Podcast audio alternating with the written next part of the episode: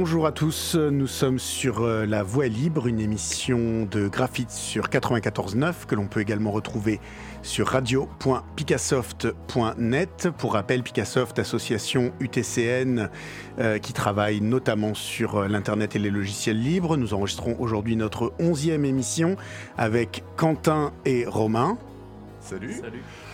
Et euh, donc l'intitulé de l'émission d'aujourd'hui sera Pourquoi pas Linux? Et en introduction, on aura une interview de Yves Saboret du collectif Emabuntu, interviewé par Quentin, à qui je laisse immédiatement la main. Salut bah, merci beaucoup euh, d'avoir accepté de participer euh, à l'émission. On est très content de te recevoir. Alors Stéphane l'a mentionné, tu fais partie du collectif euh, Emabuntu et on a l'impression qu'il y a deux mots en un. Est-ce que tu pourrais nous parler un petit peu de, ce collectif et nous expliquer le rapport entre les communautés Emmaüs et Linux? Parce que j'ai l'impression que c'est deux mots qui, forment le, nom du collectif. bonjour à vous, merci de m'avoir appelé.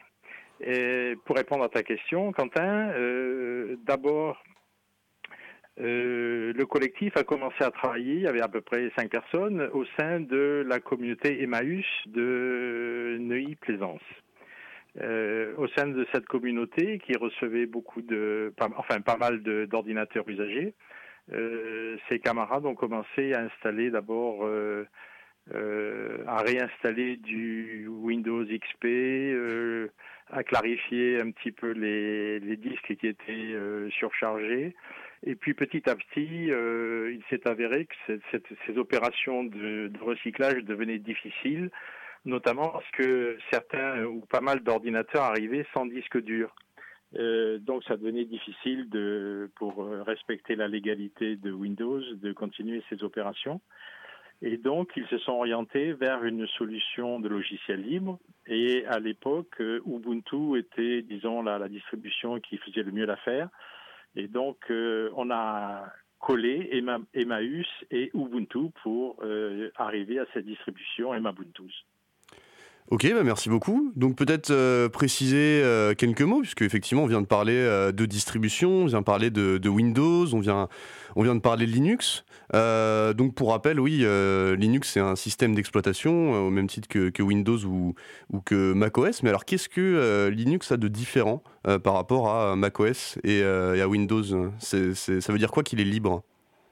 Le fait qu'il soit libre, ça, ça veut dire, selon les canons de Richard Stallman, ça veut dire euh, plusieurs, choses, mais notamment le fait qu'on puisse euh, avoir euh, le, code source sous les yeux, qu'on puisse le modifier, qu'on puisse rétroactivement faire participer tout le monde aux modifications, aux améliorations qu'on a apportées à ce, à ce code et le distribuer d'une manière euh, tout, à, tout à fait libre. Et en général, c'est pas toujours le cas, mais en général, c'est gratuit, ce qui est aussi intéressant pour des communautés comme, euh, comme la nôtre, qui essayons de faire profiter tout le monde de euh, l'accès au numérique. Ok, merci beaucoup. Et alors, tu as aussi mentionné les distributions en parlant d'Ubuntu. Est-ce que tu peux nous préciser ce qu'est une distribution dans le monde Linux? Alors, c'est un peu difficile de, de, parler de ça euh, à travers le micro, mais disons que Linux c'est la couche la, la, plus basse de l'operating system, du système opératif. Et puis au-dessus, il y a, euh, disons, les interfaces graphiques, par exemple, euh, mhm. avec, par rapport à l'utilisateur. Et donc une distribution comme, comme la nôtre, par exemple, rajoute un certain nombre de choses. alors il y a Linux qui est le, le noyau. Par-dessus, on utilise maintenant, au début, donc on utilisait Ubuntu. Maintenant, on utilise euh, Debian. Euh, donc on, on, ajoute des biens à la distribution et puis euh, par-dessus on ajoute un certain nombre d'utilitaires ou d'applications qui nous paraissent utiles pour les gens qui vont s'en servir, notamment parce qu'on envoie ça en Afrique où il n'y a pas beaucoup d'internet disponible et donc on, on, met pas mal de choses dans la distribution, c'est-à-dire dans le dans le fichier ISO qui va servir à installer la distribution, le, logiciel sur les ordinateurs finaux. Ok, eh ben, écoute, euh, merci beaucoup. Donc là, on, bah, on, y reviendra tout au long de cette émission, mais on commence à pressentir toute la, diversité qu'il est possible d'avoir avec, euh, avec Linux.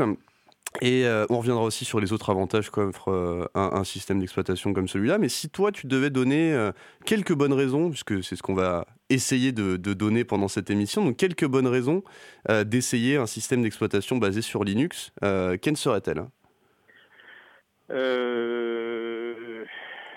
La, première, pour moi, c'est qu'on se dégage un petit peu de l'emprise de de Windows ou de Apple qui sont des euh, logiciels euh, ou des systèmes très propriétaires où il est difficile de euh, même impossible de changer quoi que ce soit. Donc il, y a, mhm. une partie de liberté de pouvoir rajouter des choses ou modifier des choses de manière relativement facile. Je, mets relativement avec des guillemets bien sûr. Mhm. ensuite une absence de, virus, par exemple, euh, on est toujours obligé sous Windows d'avoir des antivirus euh, euh, qui sont parfois très lourds, alors que sous un système Linux, il peut y avoir effectivement des, failles de sécurité, mais en général, elles sont corrigées très rapidement et moi, je n'utilise pas d'antivirus particulier sur, mes, sur mes ordinateurs Linux et je pense que c'est le cas de la plupart des gens. Et euh, enfin, qu'est-ce que je voulais vous dire? J'ai perdu le fil de ma.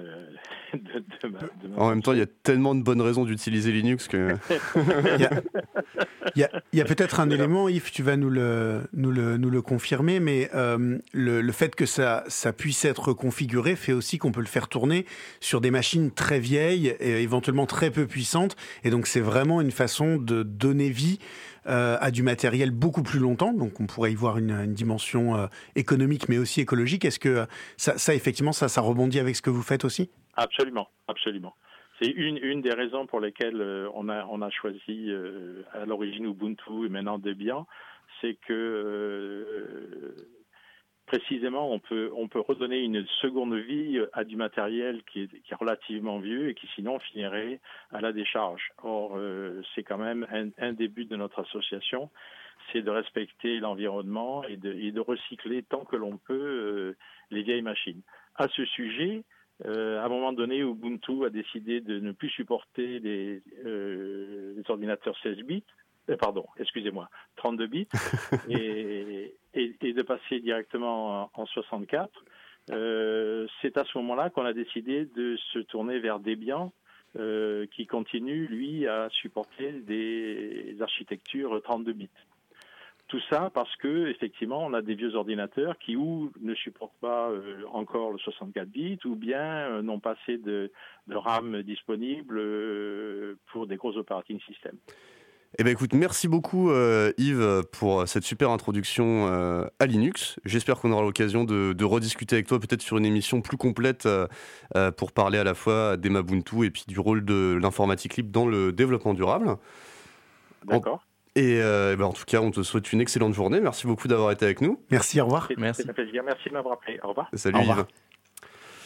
Alors, effectivement, le petit curseur Stéphane à la technique. Merci Stéphane.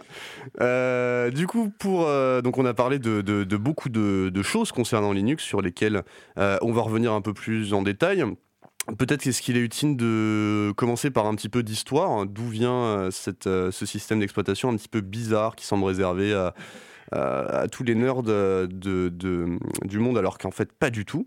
Eh bien, euh, pour commencer, petit disclaimer, on va volontairement faire des, raccourcis et des abus de langage pour pas surcharger l'émission. Donc, quand on parlera euh, de Linux comme un système d'exploitation, on voudra dire GNU Linux, on n'évoquera pas la famille de systèmes d'exploitation BSD, etc. Mais euh, tout ça uniquement euh, pour simplifier le propos. Donc Linux, c'est une épopée qui commence il y a 50 ans, en 1969, quand Ken Thompson, un des programmeurs des laboratoires Bell, décide d'écrire un nouveau système d'exploitation. Avec l'appui de quelques collègues, le système Unix finit par euh, voir le jour et il a été construit en suivant la philosophie du less is more, c'est-à-dire avec l'idée que la simplicité est préférable à la complexité et qu'il est possible de construire un système d'exploitation puissant, élégant et facile à utiliser sans pour autant être complexe est difficile à faire évoluer et c'est cette philosophie qui suit Linux jusqu'à nos jours. Alors, Là, on ne parle pas de Linux, on parle d'Unix. Et les sources d'Unix étant publiques à l'époque, les universités, les entreprises développent des outils pour améliorer le système. Euh, il est capable de tourner sur des ordinateurs peu puissants. Et donc, tous les dérivés, qu'ils soient libres ou propriétaires, sont extrêmement nombreux. Et un, gigantesque écosystème se crée durant euh, une vingtaine d'années. Mais euh, du coup, quand. Y, a le son. mais du coup, Quentin, quel est le rapport avec Linux? Eh bien, c'est vrai que pour l'instant, on se demande un petit peu euh, où est-ce que je veux en venir, et, moi-même, je me pose la question parfois. Mais en 1991, un étudiant finlandais qui s'appelle Linus Torvalds décide de développer un nouveau système d'exploitation, encore une fois agacé euh, par des histoires de licences qui concernaient certains euh, systèmes Unix qui équipaient son université. Et donc, le code source de Linux n'est pas du tout basé sur ceux des OS Unix de l'époque, mais en revanche, ce qui en fait un petit peu l'héritier euh, d'Unix, et c'est pour ça qu'on en parle, tous les principes fondateurs et la philosophie Unix est au cœur de la création de Linux. Donc l'histoire de Linux en elle-même mériterait euh, toute une émission, mais on va s'arrêter là, c'est déjà bien assez. Il faut juste se dire que la mayonnaise prend à ce moment-là, de plus en plus de personnes aident au développement du projet, et aujourd'hui Linux est quasiment omniprésent mais sauf sur les ordinateurs personnels. Et donc quand je dis quasiment omniprésent, euh, vous vous dites, mais attendez, moi j'ai jamais entendu euh, parler de Linux, qu'est-ce qu'ils essaient de me, raconter, ces gens de Picassoft Mais Romain, où est-ce qu'on retrouve Linux aujourd'hui? Il faut dire qu'on retrouve Linux à peu près partout, donc on le retrouve déjà sur les serveurs. Euh, plus de 95% des serveurs tournent sous Linux, y compris chez les entreprises concurrentes, donc chez Windows, tout ça. Il y a aussi des serveurs sous Linux. on retrouve aussi Linux sur nos smartphones. nos, nos, smartphones sont pour la plupart sous Android, qui est basé lui-même sur Linux. Euh, on va aussi le trouver dans les objets connectés, hein, euh, comme les voitures, les serveurs, euh, les serveurs médias, les box internet, les instruments de musique et tout ce qui peut être connecté aujourd'hui, à peu près tout. on va aussi le retrouver dans l'espace, les, robots qui sont envoyés dans les missions sur Mars par la NASA par exemple, ou les fusées de SpaceX. Et on, va aussi le retrouver dans les services publics, dans les gouvernements par exemple, ou dans la gendarmerie, les services de renseignement qui ont besoin euh, d'un système euh, qui ne va pas surveiller un peu toutes nos données, comme Windows par exemple. Et enfin, on retrouve aussi, aussi chez les particuliers sur les ordinateurs personnels. mais il faut savoir que moins de 3% des ordinateurs personnels tournent sous Linux.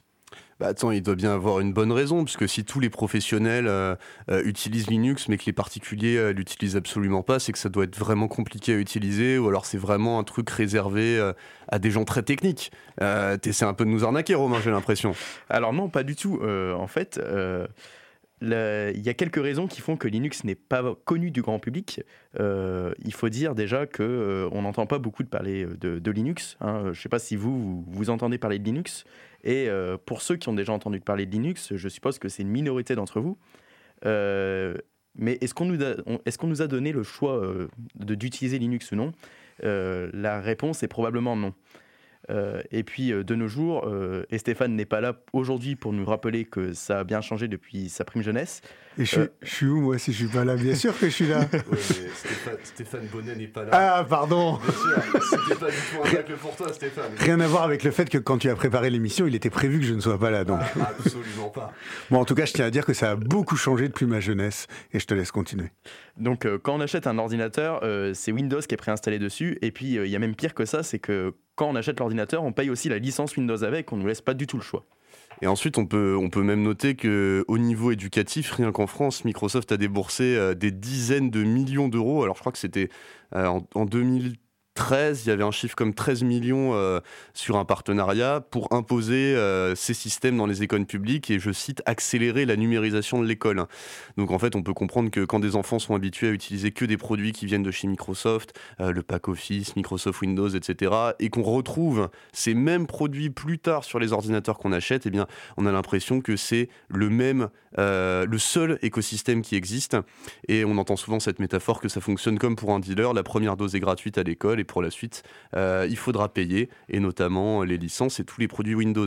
Alors, euh, moi, je connais des enfants qui utilisent Linux depuis qu'ils sont petits parce que leurs parents leur ont montré Linux, et ils s'en sortent très bien, c'est absolument pas sorcier.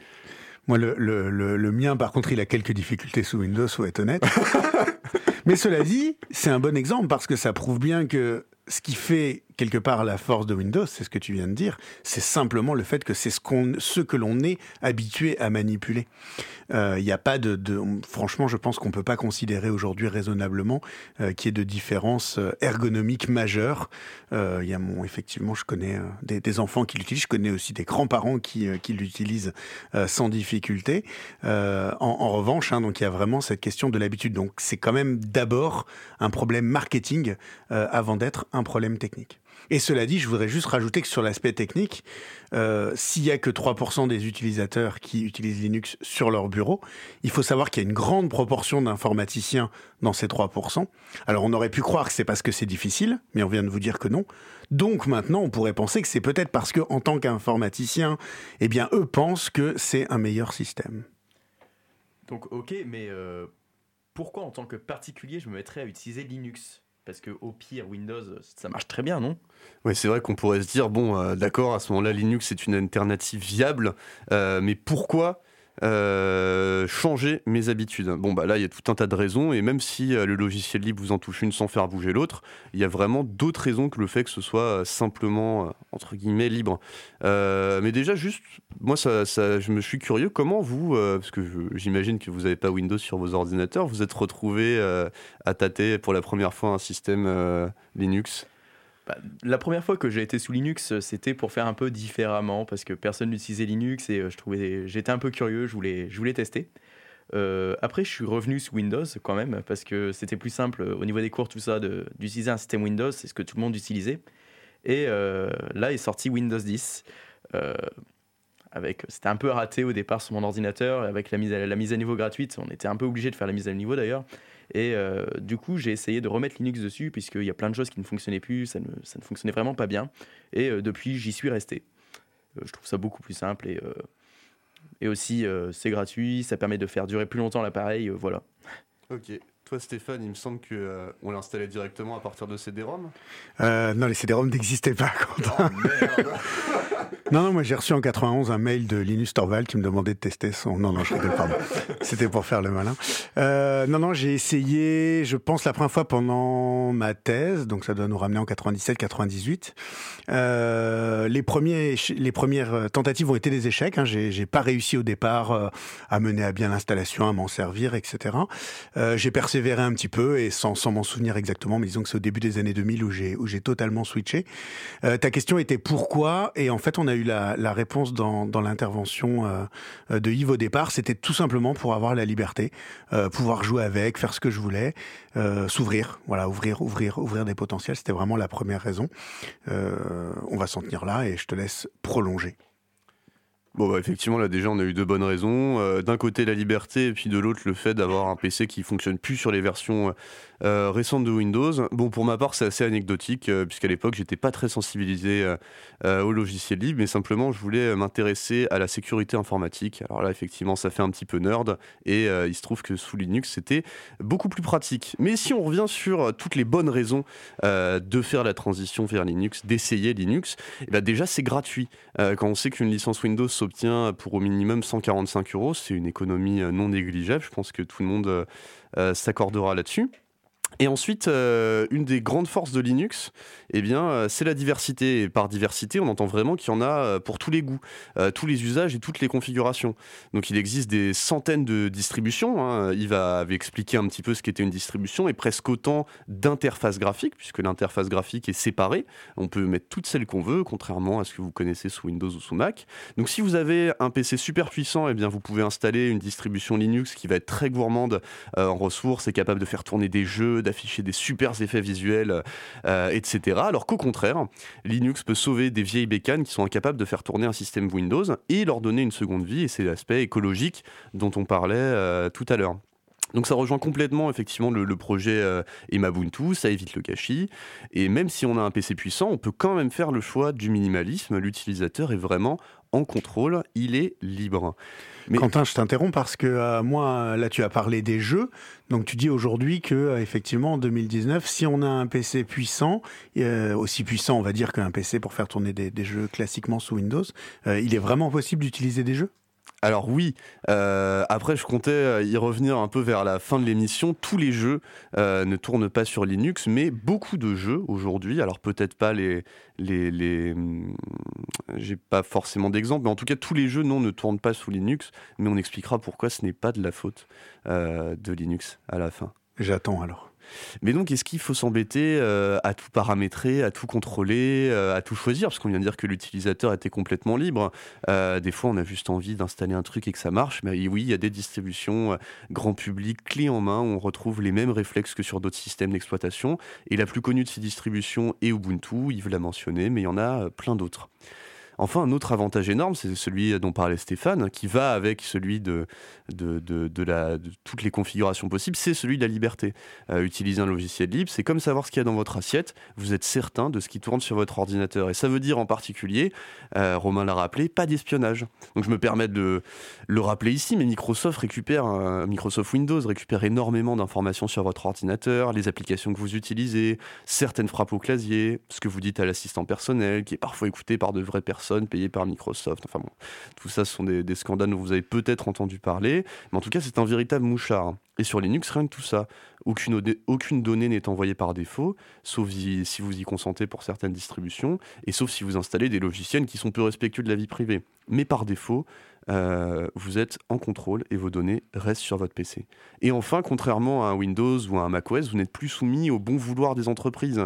Euh, vous vous dégagez de l'emprise de ces entreprises, comme le rappelait euh, Yves. Donc une fonctionnalité vous déplaît, bah, vous la désactivez. si vous n'aimez pas le chemin que prend votre distribution, eh ben, il est facile d'en changer. Si quelque chose manque, n'importe qui peut contribuer au code pour le rajouter. Et si le projet s'arrête, eh ben, n'importe qui peut le reprendre. Donc on va pas refaire tout le laïus sur le libre, mais vous voyez l'idée. Donc là, euh, Quentin, si je t'écoute, euh, Linux c'est le paradis, c'est trop beau, il n'y a aucun inconvénient.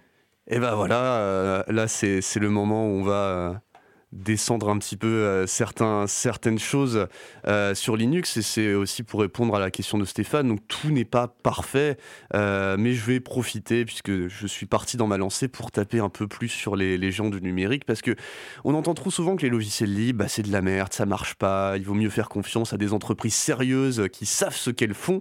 eh bien c'est l'heure de mon coup de gueule parce que c'est ces mêmes entreprises qui empêchent, souvent par flemme et peut-être même par idéologie, que certaines choses fonctionnent sur les distributions Linux. Donc pour donner un exemple, ces dernières années, ça va vraiment de mieux en mieux, surtout avec les distributions grand public, mais il peut arriver que certains périphériques de votre ordinateur ne fonctionnent pas du premier coup en installant une distribution Linux. Ça peut être le pad, euh, vous savez, le, pad qui remplace la souris, la carte Wi-Fi, certaines touches spéciales du clavier. Et ça, c'est pas parce que Linux est mal codé, c'est parce que les fabricants ne prennent même pas la peine de considérer Linux. Donc pour faire très simple, c'est vrai que je m'égare un peu, mais je tiens à faire cette parenthèse, c'est souvent un problème euh, de driver, de pilote. Donc un pilote, c'est comme un mode d'emploi qui explique euh, au système d'exploitation comment utiliser le matériel, par exemple le clavier et la souris.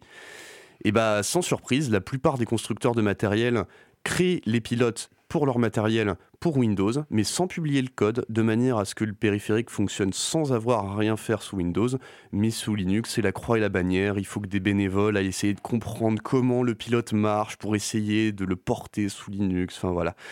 Et euh, la plupart du temps, si les périphériques ne fonctionnent pas sous Linux, c'est parce que les constructeurs n'ont pas d'intérêt à ce que ces périphériques fonctionnent sous Linux parce que c'est un marché de niche et parce que euh, ça leur coûte du temps et de l'énergie. Donc voilà, c'est juste pour répondre à cette critique qu'on entend parfois et c'est le même problème avec certains logiciels euh, qui sont euh, commerciaux et propriétaires qui n'existent que sous Windows et qui sont impossibles à porter sous Linux puisque le code est fermé. Mais cela dit, euh, pardon, j'interviens parce que je suis euh, la, mémoire ici. Euh, une, mémoire vive, de moins en moins. c'est juste que, effectivement, là, tu as parlé des drivers. La raison pour laquelle j'ai pas réussi mes, premières tentatives de passage sous Linux, fin, fin des années 90, n'ont pas réussi, était justement à cause de ces drivers. C'est-à-dire que quand on avait terminé une installation, bah, en fait, on, a, on avait pas de carte Wi-Fi, pas d'écran, pas de clavier. Bon, bref, du coup, c'était quand même un peu compliqué. et et alors, il était possible de le faire, hein, mais là, il fallait une compétence technique que je n'avais pas. Tout ça aujourd'hui, hein, tu, l'as rappelé, Quentin, mais je remets quand même une, couche. Ça a vraiment, vraiment quasiment disparu. Oui. Sur, euh, je sais pas, 9 installa enfin 10 installations qu'on fait, on a 9 qui se passent sans, sans aucun souci, et je suis probablement encore euh, en, dehors de la, en dessous de la vérité.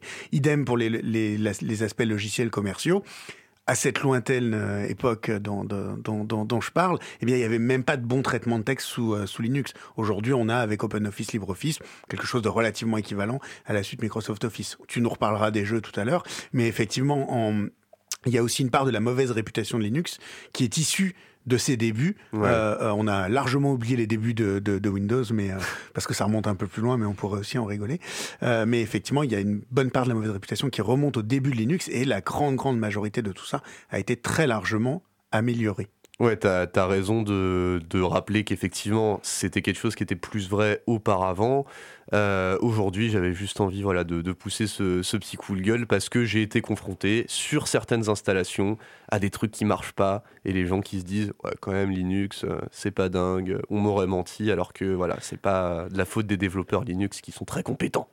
Et dessus, j'ai une petite anecdote. Euh, c'est la première fois que je suis repassé sous, euh, sous Linux avec un, un ordinateur, euh, j'avais un driver Wi-Fi qui ne marchait plus sous Windows et euh, je suis repassé sous Linux et d'un coup la carte Wi-Fi remarchait. Donc, comme quoi on peut avoir des bonnes surprises des fois. Extraordinaire, magnifique. Donc maintenant, Quentin, je suis convaincu, j'ai envie d'essayer Linux. Mais je ne sais pas comment faire. Est-ce que c'est dur à installer? Est-ce que je risque de perdre mes données? Est-ce que je vais retrouver tous mes logiciels? Je suis très heureux de t'avoir convaincu, Romain, et je vais t'aider à, à, passer euh, cette étape. Alors, vous vous doutez bien que euh, à la radio, on va pas vous faire un tutoriel pour installer Linux.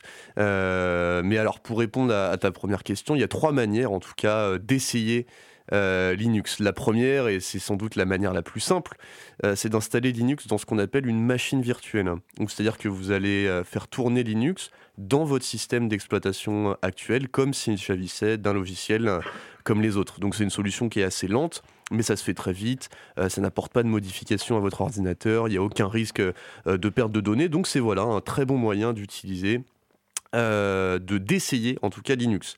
Ensuite, si vous avez décidé de passer le pas et d'installer vraiment Linux en dur sur votre ordinateur, euh, mais que pour autant vous avez certains logiciels sur Windows dont vous n'avez pas trouvé d'alternative euh, sous Linux, eh bien vous pouvez l'installer euh, en dual boot, c'est-à-dire à côté de Windows. Donc ça peut être utile si de temps en temps vous avez besoin de démarrer euh, sous Windows pour faire quelques opérations, mais que vous voulez tout de même utiliser Linux dans la vie de tous les jours. Donc les deux systèmes cohabitent sur votre ordinateur et vous pouvez choisir lorsque vous démarrez votre ordinateur de démarrer sur l'un comme sur l'autre. Et enfin, euh, la solution la plus euh, radicale, mais peut-être aussi la, la, meilleure à mon goût, c'est, non je plaisante, de tout remplacer par Linux. Alors très bien, mais comment fait-on? Mais Comme je vous l'ai dit, on va pas quand même euh, faire un tutoriel à, la radio, mais sachez qu'il y a plein d'associations, comme Picassoft d'ailleurs, qui organisent régulièrement ce qu'on appelle des install parties, c'est-à-dire des, ateliers où euh, un utilisateur euh, qui connaît bien Linux vous aide à l'installer et à le paramétrer selon vos envies. Et donc le plus simple pour essayer de trouver peut-être une association qui peut vous aider euh, à installer Linux, c'est de vous rendre sur, le site agendadulibre.org. Euh, c'est un site qui répertorie tous les événements autour des systèmes libres à travers la, France et pas seulement, je crois, mais principalement la France. Et donc sur agendadulibre.org, vous verrez si des associations organise des install parties euh, près de chez vous. Et donc si vous vous sentez d'attaque euh, pour essayer de le faire vous-même, eh il y a énormément de tutoriels sur internet et on mettra quelques liens sur le site de l'émission radio.picassoft.net et n'hésitez pas non plus à nous envoyer un petit message à picassoft@asso.utc.fr si vous voulez plus de précisions et on sera ravi de vous aider. Et donc, euh, je déduis du fait que tu n'as pas du tout abordé la question des jeux, sur le fait que tu voulais carrément faire une nouvelle émission sur comment euh, faire, euh, faire, faire des jeux libres, c'est ça? Oh, En même temps, ça me ça mange pas de pain, puisqu'on a promis tellement d'émissions qu'on n'a jamais fait que je peux bien le faire maintenant. Non, effectivement, j'ai pas abordé la question des jeux, mais c'est la même chose que pour les, euh, pour les logiciels, par exemple la, suite Adobe ou la suite Office. Euh, il y a certains jeux qui vont pas pouvoir euh, tourner sous Linux. En revanche, euh, Steam fait énormément, donc la plateforme Steam euh, que vous connaissez peut-être, qui centralise beaucoup de l'accès aux jeux aujourd'hui, a fait beaucoup d'efforts, est disponible sur Linux et une bonne partie, en tout cas une partie non négligeable de jeux qu'on peut trouver sur Steam est compatible avec Linux. Et donc moi-même, j'ai des jeux Steam sur lesquels je joue sur Linux, comme l'excellent Binding of Isaac. donc maintenant on va passer au quiz. donc si vous avez bien écouté l'émission, vous allez pouvoir répondre. Linux est un système d'exploitation qui est fait A pour les experts en informatique puisque c'est très compliqué. B pour les universités et les écoles, c'est un système spécifique pour les pros et l'apprentissage. C pour n'importe quel utilisateur, on peut tout faire avec Linux et en plus c'est libre et gratuit. Et D, pour ceux qui ne veulent pas payer un système euh, Windows ou Mac parce que c'est beaucoup trop cher. On va donc euh, avoir la réponse à ce quiz après la musique.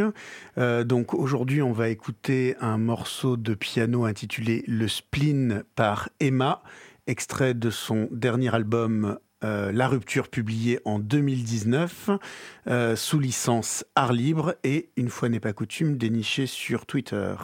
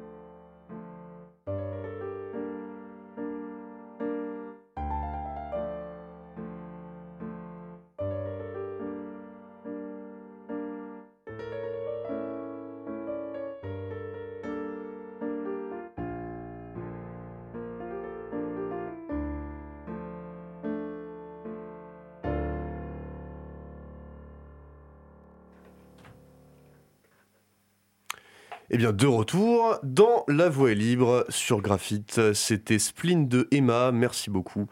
Euh, oui, tout simplement. Eh euh, pour finir l'émission, Romain, euh, tu avais annoncé le quiz. Je te propose d'y donner la réponse.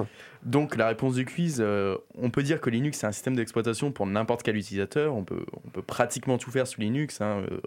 Aujourd'hui, rares sont les logiciels qui n'ont pas d'alternative sous Linux. Et en plus, euh, c'est vrai que c'est un système euh, d'exploitation qui est libre et gratuit, ce qui est un avantage. Et donc, on peut aussi dire que la dernière réponse est un peu la bonne, puisque euh, c'est vrai que quand on achète un ordinateur avec Windows ou Mac, on paye la licence, et Linux permet de faire des économies là-dessus. Voilà. Eh bien, parfait. Merci beaucoup, Romain. Et, puisqu'on n'en a pas parlé et que tu abordes ça sans relancer toute une nouvelle émission, il est possible aujourd'hui d'acheter directement des ordinateurs euh, soit sous Linux, soit sans aucun système d'exploitation sur lequel on peut euh, installer son Linux. Donc, il n'est plus obligatoire en 2019 d'acheter une licence Windows en même temps que son ordinateur. Alors moi, ça m'intéresse, Stéphane. Est-ce que tu sais euh, peut-être où est-ce qu'on pourrait trouver ce genre de choses? De mémoire, comme ça, je dois avoir pclinux.fr et pour les autres, on va regarder un petit peu sur, on va mettre les liens euh, sur euh, notre site. Ça c'est génial parce qu'en grande surface, c'est vrai qu'on n'est pas prêt à mon avis de trouver euh, des PC sous Linux, mais il doit y avoir Kenux aussi, K-E-Y-N-U-X, mais je suis toujours de mémoire donc je ferai un peu mieux sur le site. Une mémoire vive extraordinaire. terminons peut-être par quelques liens. Donc pour rappel, agenda du libre.org pour tous les événements autour du libre près de chez vous et vous pouvez chercher les mots clés install partie. Euh, vous pouvez aussi retrouver des informations sur Emma Buntu à emmabuntu, donc e 2 m a b u n t u s.org. Et enfin, euh, sur notre site radio.picassoft.net où on mettra tous les liens dont on a parlé euh, afin de vous permettre d'installer Linux en autonomie. Eh bien, on se dit au revoir. À la prochaine, ciao